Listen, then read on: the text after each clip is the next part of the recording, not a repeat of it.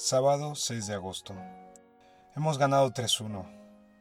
He jugado los últimos 25 minutos. Al poco de estar en el terreno de juego, he notado un pinchazo en el bíceps femoral de la pierna derecha. Me he acercado al árbitro disimuladamente y le he preguntado cuánto quedaba. Diez minutos, joven.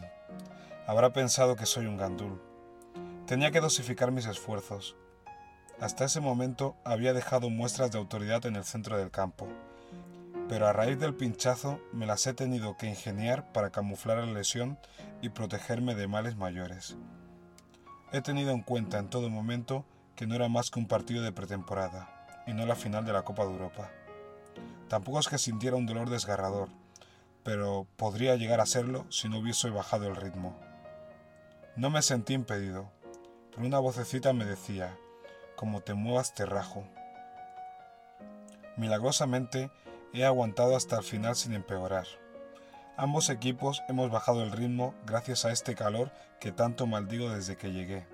Al final va a ser cierto eso que dicen de que no hay mal que por bien no venga. Por otro lado, estoy bastante jodido porque el otro equipo no era gran cosa y, de haber estado a 100%, podría haber destacado mucho más. Este partido me ha llegado demasiado pronto, o yo he llegado demasiado tarde pero cuando llueve solo hay dos opciones, sacar el paraguas o mojarse. En mi situación solo puedo escoger la segunda. Hace un rato he llamado a el Amazon para que me ponga al día de la situación, pero me ha dicho que está esperando a que esta gente le llame para firmar. No es agradable jugar con esta incertidumbre. Disputas balones sin saber si meter el pie a tope o ir con el freno de mano. No vaya a ser que te rompas. Así no hay manera de rendir. Incluso los soldados, por muy patriotas que sean, no van a la guerra sin cobrar. En Estados Unidos creo que para la guerra de Vietnam, como nadie quería ponerse en primera línea de fuego, para incentivar a los soldados les ofrecieron un seguro de vida que cobrarían las familias, el cual consistía en abonar cantidades más altas en caso de muerte a aquellos que se pusieran en la primera línea. Hubo tortas por morir. Por eso opino que las pruebas deberían ser pagadas, porque te estás jugando el físico sin ningún tipo de cobertura. Quiera o no, hay un ángel, o un demonio, en mi hombro que me dice, Ulises, no tienes contrato, no te vuelvas loco, echa el freno, Magdaleno. En vista de la poca prisa que tienen en mostrarme el contrato, debo ser cauto. No soy ningún recién llegado a esto del fútbol, y esto empieza a oler a chamusquina, pero seguiré siendo positivo. En estos momentos, dentro del equipo, soy como uno más sin ser uno más. Yo me entiendo. Parece que este entrenador no se ha enterado de que tiene al mejor mediocentro sin contrato. Me siento como en aquella época en la que asistí durante un par de meses a la clase de antropología en la Universidad de Murcia sin estar matriculado, invisible. Fui porque había chicas y por las tardes no tenía mucho que hacer. Lo que me extraña del entrenador es que parece estar en todo, pero apenas me ha dirigido la palabra. Se pasa la sesión pegando unos berridos que asustan a cualquiera. Parece una radio. Solo le falta dar las horas en punto y los buenos días. Que me corrija el segundo entrenador como lo está haciendo me motiva, aunque me parece un falso. Me gusta sentir que se preocupan por mí, pero no que me tengan lástima. Es más jodido cuando ves que ni te corrigen, ni te animan, ni nada. Eso es una señal malísima aunque supongo que en pretemporada lo principal es coger el tono físico. Me encuentro bastante bien, si no contamos los pinchazos que tanto me tienen en alerta. El trabajo de todo un verano no se puede ir al traste por unos pinchacitos de nada. Noto las piernas más pesadas de lo que quisiera, pero es normal en mí a principio de temporada. He sido bueno en verano. De lunes a viernes corría 40 minutos por la mañana. Por la tarde iba al gimnasio. He sido estricto porque el alcohol de la noche había que quemarlo. Estoy un par de kilos por debajo de mi peso. Estoy tan estresado en verano que me da más por beber que por comer. Con la comida no te olvidas de nada, pero con la bebida, de algún modo dejas de preocuparte por un rato. Me lo he tomado tan en serio este verano que he dejado de fumar. Así, de golpe. Eso sí, había algo innegociable, los vermuts y las cervezas. He hecho el ridículo en barbacoas llevando verduras para poner en la parrilla mientras todo el mundo comía carnaca. Pero mi estatus de futbolista profesional me permite este tipo de excentricidades sin deteriorar mi imagen. Aunque he tenido que explicar un millón de veces que no soy vegano, solo que estaba en época de entrenamientos y no podía cometer excesos. Luego me casco ocho quintos sin inmutarme, pero nadie me dice nada porque los futbolistas tenemos licencia para ser excéntricos, elevando nuestro estatus al de estrellas de rock. Tengo la suerte de ser invitado a un montón de barbacoas y fiesta. Un futbolista siempre da caché a cualquier celebración. Me gustaría poder ir a todos los sitios a los que me invitan. Pero el verano no da para tanto como quisiera. Considero el descanso como algo sagrado. Los primeros días de vacaciones tengo la agenda completa, pero al cabo de una semana ya he visto a todo el mundo, así que el resto del tiempo es como si nunca me hubiese ido de aquí. Por mucho que lo intente evitar, el aburrimiento me atrapa. Los monólogos en los chiringuitos de la playa de Mataró también son innegociables. De alguna manera me tengo que distraer. A Carmen le molesta que sea tan estricto con los horarios de entreno en vacaciones. Cuando me propone un plan por la tarde, normalmente estoy cansado del entreno matinal. Y por la noche ella no puede salir siempre porque tiene que trabajar. En realidad, podría esforzarme y salir más a pasear con ella. Pero caminar me cansa mucho. Carmen no se cree que me pase la vida haciendo ejercicio y que sea incapaz de dar una vuelta sin quejarme o sentarme en los bancos que hay frente a las tiendas mientras ella compra. Me dice que vaya a correr por la noche cuando ella está en su casa, pero yo no puedo correr de noche con toda esa legión de ranes con ropa fluorescente. No se sabe si van a correr o al próximo estreno de la Guerra de las Galaxias. Parecen androides con tantos aparatos electrónicos. Me desconcentra salir a correr con música Necesito sentir mi respiración. Es una forma de controlar si voy al ritmo adecuado. Cuerpo y mente van unidos como Michael y Jackson. Además, no tendría sentido que corriese escuchando el último disco de Alejandro Sanz porque cuando juego no escucho música. Eso se lo dejo a los domingueros que empalman una maratón tras otra sin darse cuenta de que la cara se les está quedando como un palo. Yo iría con cuidado a la hora de enfrentarme a un runner, en lugar de cabezazos, te da palazos. Entrenar con música sería un entreno demasiado artificial. Cuando voy a Barcelona, veo a los que juegan a baloncesto con auriculares en el Parque de la España Industrial. Eso es puro postureo. Me acuerdo del experimento que hicieron los de Canal Plus poniéndole a un árbitro un micrófono durante un partido. Cualquiera que haya pisado un terreno de juego sabe que el colegiado no se muestra tan amable como en ese experimento telecinquiano. Si no lo han vuelto a hacer, es porque es una estupidez. ¿Cómo voy a correr escuchando música cuando soy incapaz de aparcar sin bajar el volumen de la radio? Me enteré el otro día de que los oídos tienen mucha importancia para el sentido del equilibrio. Mañana tengo que hacer lo posible por entrenar en condiciones, porque de lo contrario van a pensar que estoy mosqueado por haber jugado 25 ridículos minutos. Me fastidiaría dar imagen de vago, pero tampoco puedo permitirme el lujo de lesionarme sin haber estampado la firma en el contrato. De momento, lo que he hecho ha sido untarme las zonas que me molestan con radiosalil. Entre el calor y el olor amentolado, la habitación parece una sauna sueca. De haber firmado, ya no tendría por qué estar preocupado, pero tanto silencio me tiene intranquilo. Jugaré un partido más. Si no me dicen nada, me largo sin avisar les voy a dar su propia medicina. Espero no llegar a ese extremo. Quedarme sin equipo sería una gran putada. Con tan poco margen de tiempo sería complicado encontrar un equipo con cara y ojos. A poco de empezar las ligas solo se encuentran equipos cojos. He vuelto a cenar en el bar de abajo. Son simpáticos. No sé cómo, pero ya saben que soy jugador del Cartagena. Bueno, sí sé por qué lo saben. El recepcionista toma allí mismo el café. Me parece que por aquí son un poco chismosos. He de tener cuidado con eso.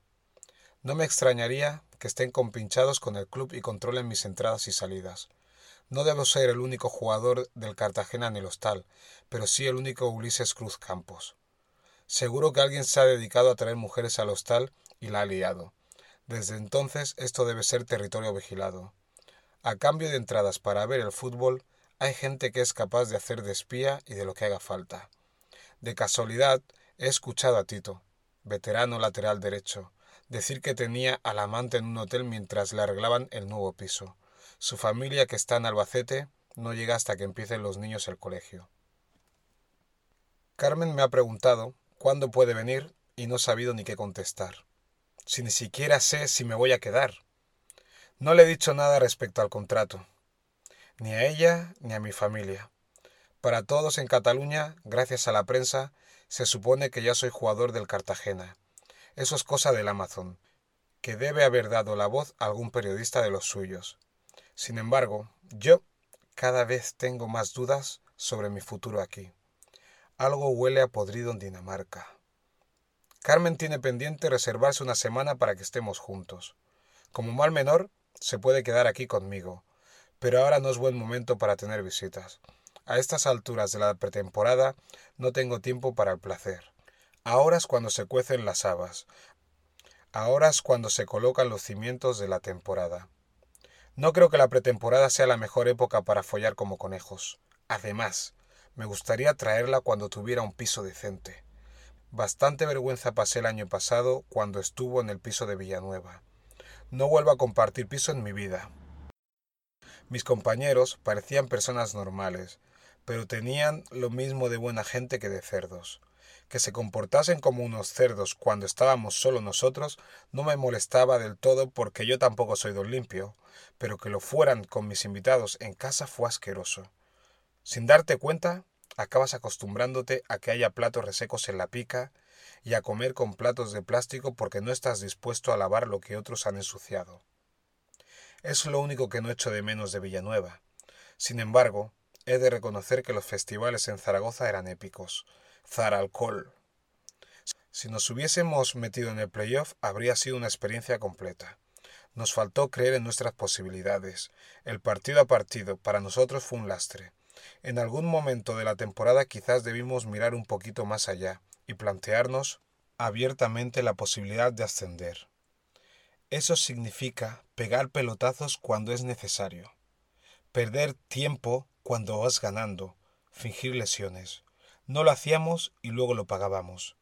Se hablaba de ascenso en petit comité, nunca de manera oficial. Decir ascender era como decir Candyman, Candyman, Candyman frente al espejo. Estaban acojonados. Para saltar un banco debes planearlo concienzudamente. Si no hay plan, no hay éxito. No puedes pasearte cada día por la puerta del banco y esperar el momento propicio para dar el golpe. Para dar el golpe hay que hacer como Paul Newman y Robert Redford. Yo tenía claro que quería ascender, pero cuando te encuentras con un equipo con mentalidad de pueblo, es complicado cambiarles el chip. Casi todos venían de otros pueblos, parecíamos la selección de pueblos sin playa, porque no es lo mismo ser un pueblo con playa que sin playa. No es lo mismo ver guiris en bikini que ver jubilados que cuando comen no levantan la vista del plato, no es lo mismo, no. Algunos jugadores sabían que si subíamos a Segunda A, tenían los días contados en el club. Al final, esos son los que se quedaron, mientras que a mí no me renovaron porque querían empezar un proyecto nuevo menos ambicioso porque las arcas del club estaban en los huesos, y a mí se me fichó para ascender. Me agradecieron los servicios prestados y me abrieron la puerta de atrás. Una vez más, no entendí nada. Me habría gustado contestarles que si pagasen al día quizás podrían aspirar a hacer algo.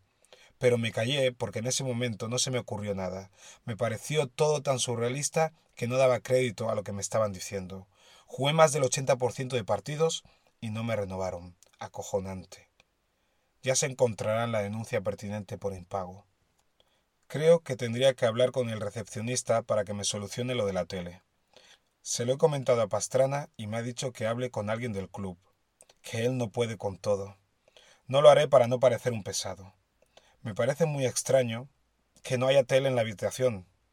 Un cuarto sin tele es una prisión. Necesito distraerme porque lo único que me tiene ocupado por más de diez minutos es un grano de pus en la barba que me está martirizando. ¡Qué dolor! En la habitación de al lado se oye una televisión y la verdad es que no me iría mal poder ver algo antes de acostarme. Me estoy destrozando la vista con la pantalla del móvil rota.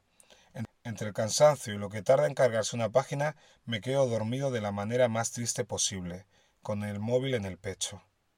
Al final, lo único que quiere uno es descansar y no pensar. Es asombroso. Empiezo a parecerme a mi padre en eso. Ahora entiendo por qué al llegar a casa tardaba un buen rato en estar operativo. Siempre hacía lo mismo se descalzaba, se sentaba en el sofá y zapeo. Así unos minutos hasta que le daba por preguntar al primero que andaba por allí cómo le había ido el día. Solo mi madre tenía respuestas con más complejidad que un simple bien. Mi hermano emitía una especie de sonido vago que se supone que quería decir bien. Lo que yo dijera no importaba mucho. Durante la cena, mi hermano Oliver explicaba cosas aún sabiendo que no nos interesaban. Nos solía hablar de novedades tecnológicas que nadie entendía. Era como si quisiera demostrar que es un genio en lo suyo y que había hecho bien dejando el fútbol.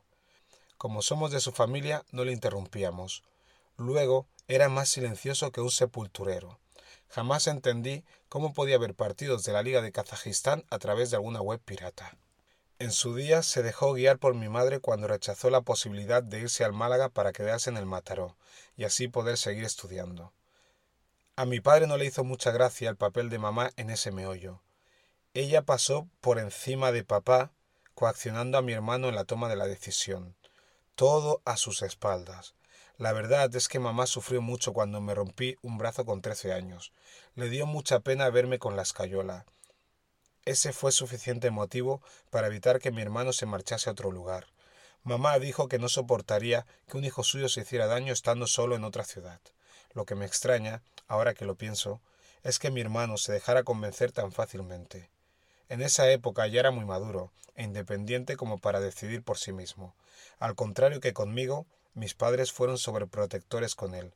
A mí me dejaron ir a Valencia sin poner una sola traba. Si es lo que quieres, nosotros te apoyaremos, me dijo mi madre con los ojos empañados en lágrimas. Aún me acuerdo del día que lo hablamos en la mesa. Nadie puso una sola objeción. Supongo que habían aprendido de la frustración de mi hermano. Los padres ven en los hijos sentimientos que no expresamos.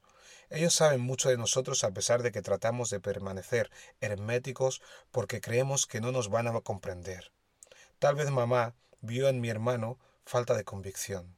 Con el tiempo me he dado cuenta de que los padres no nos juzgan, simplemente nos observan y nos aceptan tal como somos y, sobre todo, nos protegen. La felicidad de los padres se mide en el bienestar del menor de los hijos. En mí recayó la felicidad de mis progenitores. Solo unos malos padres intentan moldear a sus hijos a su antojo, especialmente las familias ricas, con la única motivación de conservar el patrimonio. Al final se trata únicamente de eso, de dinero. Cuando uno tiene mucho, cree que es una persona admirable. En cambio, cuando se es pobre, se intenta evitar que los hijos corran con la misma suerte independientemente de haber vivido una vida plena. Es una de las razones por las que hay tanta gente jugando a la lotería a diario, buscan en el azar la posibilidad de cambiar el rumbo de su dinastía. Me resulta un tanto ingenuo depositar en la suerte la base de sus sueños. Además, se requiere de una disciplina a prueba de temporal para no fallar ningún día a la cita con la administración de lotería y pedir los números de siempre, porque hay personas que llevan años secuestrados por combinaciones de cifras sin ninguna lógica. Tienen la esperanza, o mejor dicho, el temor de cambiar de números y que salga la combinación por la que siempre han apostado. Sin embargo, los hay que tienen la misma disciplina, pero por falta de compromiso con unos números, le dicen al lotero que les haga una combinación aleatoria escogida por la máquina. Son formas de hacer, ambas tan válidas como irracionales. Yo he jugado, no soy un extraterrestre, pero por simple curiosidad y sobre todo por necesidad. No es raro que me haya visto obligado cuando he estado sin cobrar. Incluso suelo hacer, para pasar el rato, listas de cómo repartir el premio sin tan siquiera comprar. En caso de ganar 3 millones de euros, lo repartiría de la siguiente manera. Para mis padres 500.000 euros. No necesitan más. Piso pagado, casi jubilados e hijos criados. Para mi hermano 750.000 euros. Un millón me parecería excesivo. No querría destrozarle la vida con tantas comodidades. Me da que dejaría a su mujer para empezar una vida nueva. No sé por qué tengo la sensación de que no vive una vida plena.